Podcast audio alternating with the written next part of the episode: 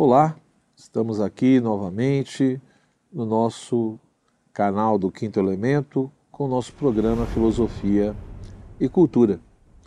Hoje gostaria então de meditar e refletir sobre um tema extremamente interessante, né, que chama a atenção de todos nós, que é o problema do belo ou da beleza. Né? Quem de nós né, não gosta de falar sobre isso? Como que a beleza, de fato, ela é impactante na nossa vida. Porém, no mundo contemporâneo, muitas vezes, é difícil falar sobre esse assunto.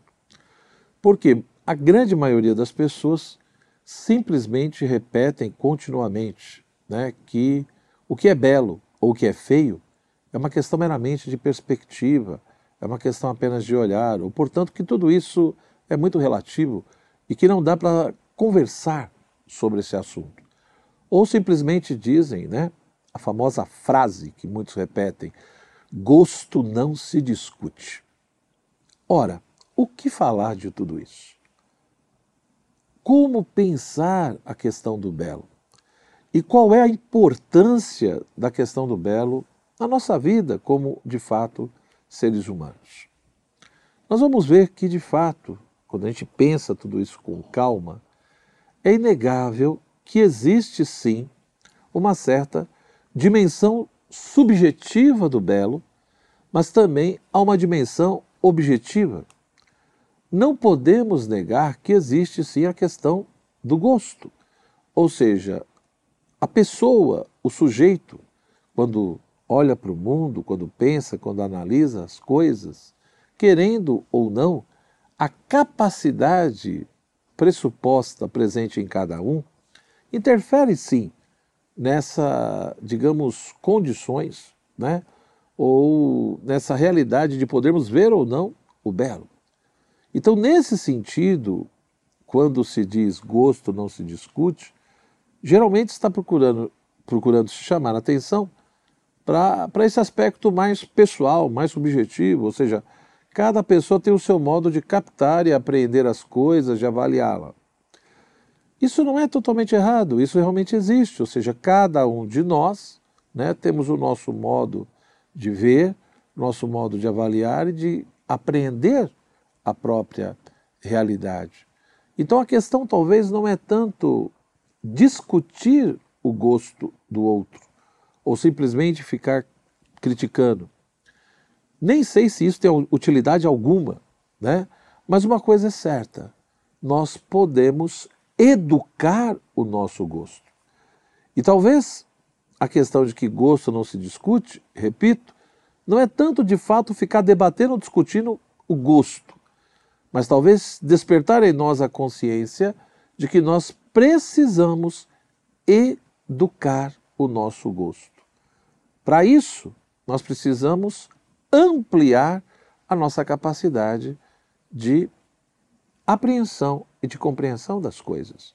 Né? Precisamos muitas vezes é, nos permitir, ou de fato ir procurar ler, né, no caso da literatura, livros né, que são clássicos, né, que são diferentes daquilo que eu estou habituado. Precisamos também ampliar a nossa vivência e experiência com a questão da pintura, da escultura, ou a própria questão do teatro ou do cinema, etc. Então, é de fato procurar sempre é, valorizar também aquilo que é clássico, né, aquilo que é indicado como obras que indicam, obras que na sua estrutura simbólica apontam, apontam para algo para além delas mesmas, né? e, portanto, para sentidos, aspectos né, da realidade, da vida, é, mesmo que não deem muitas vezes ali uma resposta cabal, mas pelo menos é, indicam, apontam, repito, questões, problemas e aspectos da vida e da realidade que são imprescindíveis e que precisam realmente serem pensados e refletidos por nós. Então, o primeiro ponto que eu gostaria de salientar não é tanto negar a dimensão subjetiva do belo, ou seja, o modo e a capacidade pessoal de cada um, né, de captar as coisas. A questão não é tanto ficar discutindo essa questão desse gosto, mas entender de que gosto se educa, gosto se amplia, gosto ele pode se tornar um gosto mais refinado, desde que você tenha uma postura é, de ter essa experiência, essa vivência dentro de uma diversidade de obras, né, e de experiências estéticas distintas e, portanto, a partir disso, você pode sim ir tendo um gosto mais refinado, um pouco mais maduro, etc. E isso pressupõe, evidentemente, todo esse processo. Né? Hoje a internet possibilita muita coisa. Né? Nós podemos é, é, ter acesso a, de uma maneira mais fácil a muitas coisas que antigamente seria muito mais complexo. Né? Então você pode ter acesso a muitas expressões artísticas extremamente interessantes, seja no âmbito de pintura, escultura, literatura, etc., que antigamente seria mais difícil. Né? Desde que você não fique preso simplesmente à, à sua subjetividade, né? mas se você tem essa consciência de que tem que passar por um processo constante de educação e reeducação do seu gosto, isso já ajudaria muito. Né? Agora, se você não admite nem isso, é evidente que não há muito o que fazer. Tá? Agora, o outro lado, a outra questão, é um pouquinho mais complexa. Né? Então, repito, eu não nego que haja a questão do gosto e a sua dimensão subjetiva, mas devemos educá-la. E aí passa, lógico, pela família, pela escola e tantas outras coisas. Tá? E, e esse gosto, muitas vezes, ele é profundamente prejudicado porque muitas vezes só foi apresentado à pessoa determinadas coisas e muitas vezes obras de artes extremamente mal feitas, tá? E é isso que a pessoa teve acesso. Então por isso que eu digo que a educação do gosto e ampliação é fundamental a partir do contato com uma é, é, diversidade de expressões, né? Porque aí você vai ter condições de se posicionar melhor perante aquilo que você vai conhecendo, entendeu? E principalmente entendendo que não é só ter ali aquela vivência no sentido baseada nos sentidos, né, do que você vê, do que você ouve, etc., mas também buscando uma postura mais de inteligência, né, refletindo sobre aquilo que está sendo oferecido e apresentado para você. E aí sim, isso pressupõe refletir sobre a dimensão objetiva do belo. Ou seja, quando nós falamos em belo, Há uma definição que eu acho interessante, que é a definição de São Tomás de Aquino, que ele dizia que o belo é o que agrada, né, o que agrada ver. Né? E aí, no primeiro momento, a gente tem que tomar cuidado, porque quando a gente diz, né, ao belo é aquilo que agrada ver, isso pode dar a entender que São Tomás está dizendo simplesmente o ver no sentido corpóreo, no sentido sensitivo. E não é isso. Né? Ou seja, é, é no sentido muito mais profundo, ou seja, não é só aqui a questão da visão sensível, né? não é aquilo só que agrada os nossos olhos, mas aquilo que agrada a nossa inteligência. Né? Essa é a grande questão. Ou seja, o belo, no fundo, no fundo, ele é o ser na medida em que o contemplamos, né? na medida em que a contemplação desse ser gera um real prazer. Tá? Então, quando nós falamos do belo, nós estamos pressupondo sim a questão do ser, mas em que aspecto, né? Então, o belo ele é o ser na medida em que a contemplação desse ser gera um real prazer, um real, né, uma real satisfação. É aí que nós entramos na questão do belo. Ou seja, por um lado é nítido que o belo pressupõe certo conhecimento e, portanto, toda a problemática né, da inteligência e da aquisição do conhecimento ou da aquisição da verdade. Mas, ao mesmo tempo, a questão não é só essa, ou seja, o, o, o, somente o conhecimento ou somente a aquisição da verdade não basta para satisfazer totalmente a noção de belo. Porque tem coisas que nós conhecemos e que não gera é, prazer e deleite nenhum, né? que não gera satisfação nenhuma, etc. Né? Então, de fato, existem determinadas verdades básicas, que são verdades, mas que não apresentam bele beleza nenhuma, né? e que não gera nenhum tipo de, de, de enfim, de prazer. Né? Então isso mostra que, se por um lado o belo pressupõe a presença do conhecimento, mas é um conhecimento que implica um determinado deleite. Né? Lógico que um deleite que é decorrência desse conhecimento. Então por aí a gente já vê como que o belo ele tem sim uma íntima ligação tanto com a questão da verdade quanto com a questão do bem. Né?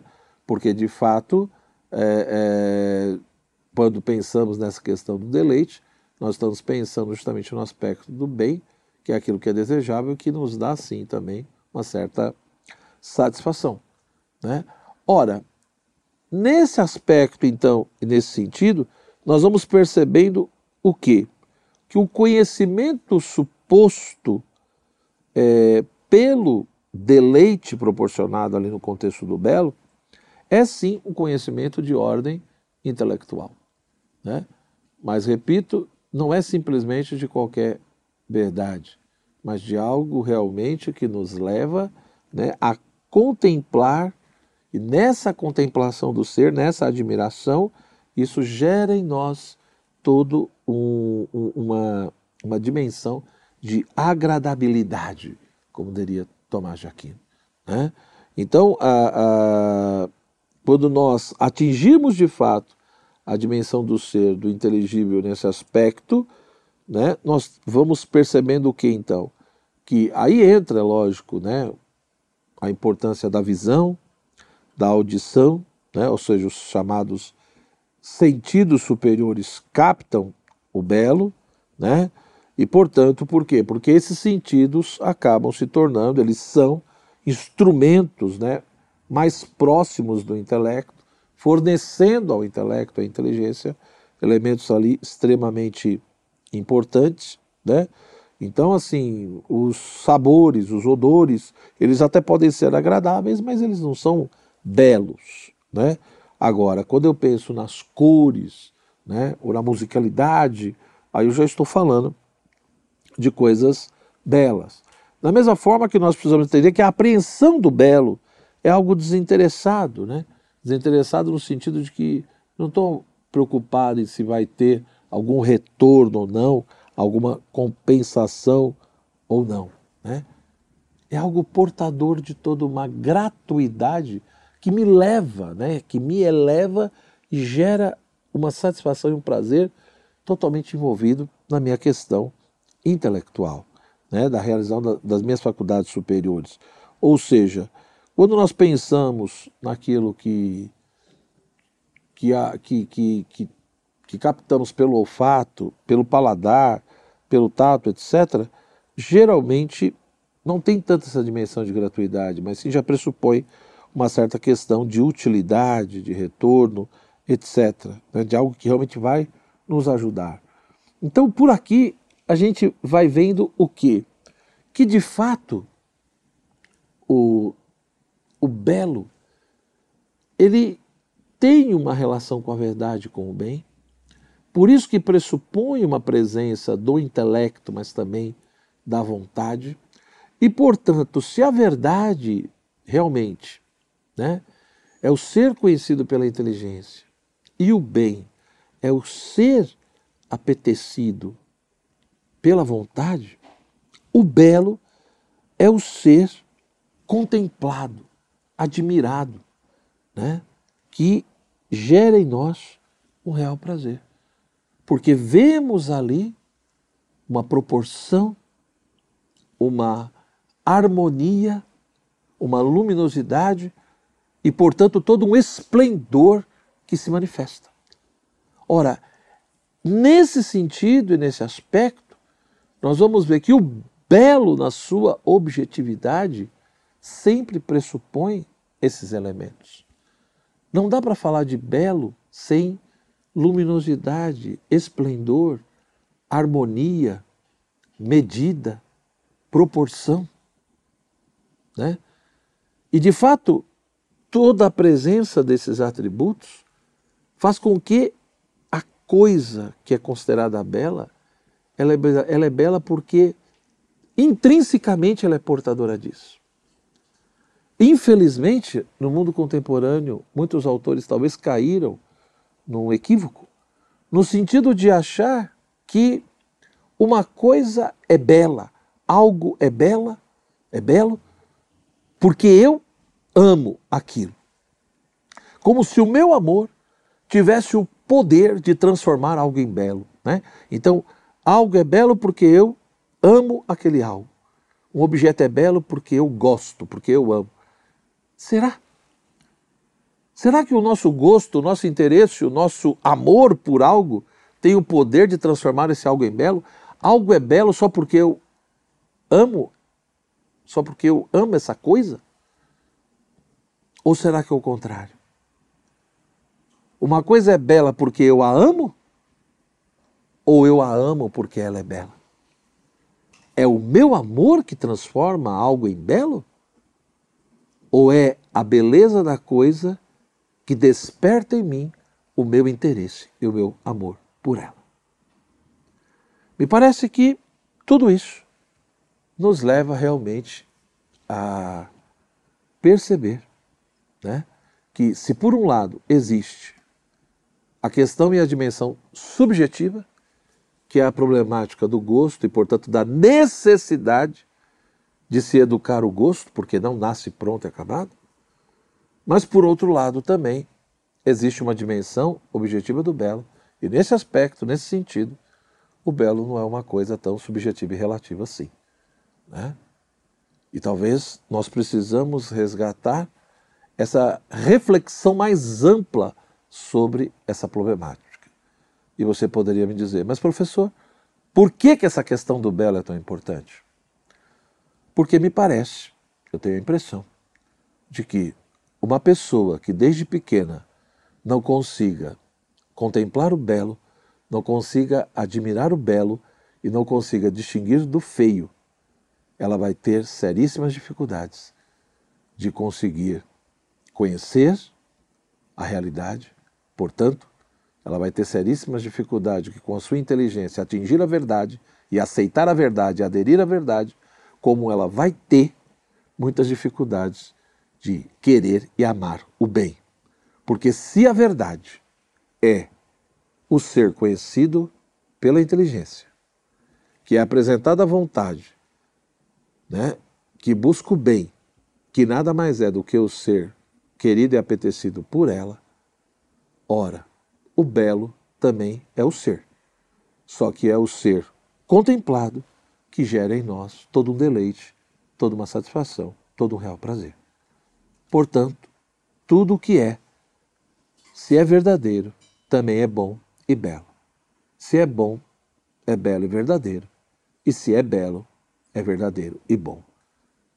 Porque no fundo, no fundo, a verdade é o ser conhecido, o bem é o ser apetecido, o belo é o ser contemplado, admirado, que gera um deleite em nós. Logo, não é possível que uma coisa seja bela e não seja verdadeira e boa, não é possível que ela seja verdadeira e não seja boa e bela, e não é possível que ela seja boa e não seja verdadeira e bela. E, portanto, acho que no primeiro momento que mais chama a atenção do ser humano, desde pequenininho, é o belo, que precisa estar presente no nosso imaginário, para que depois a gente consiga ter a verdade presente na inteligência e o bem presente na vontade. Por isso, nós precisamos refletir seriamente sobre o que é o belo né? e ajudar, de fato, desde pequenas crianças e depois os adolescentes, a refletirem sobre isso e ver a importância de tudo isso. Se gostou, deixa aí a sua curtida, compartilhe o vídeo, né? como sempre, se inscreva no nosso canal do Quinto Elemento, que tem tantas outras coisas interessantes. E se quiser me acompanhar no Instagram, eu estou por lá, só procurar por Joel Gracioso. Forte abraço, até o nosso próximo encontro.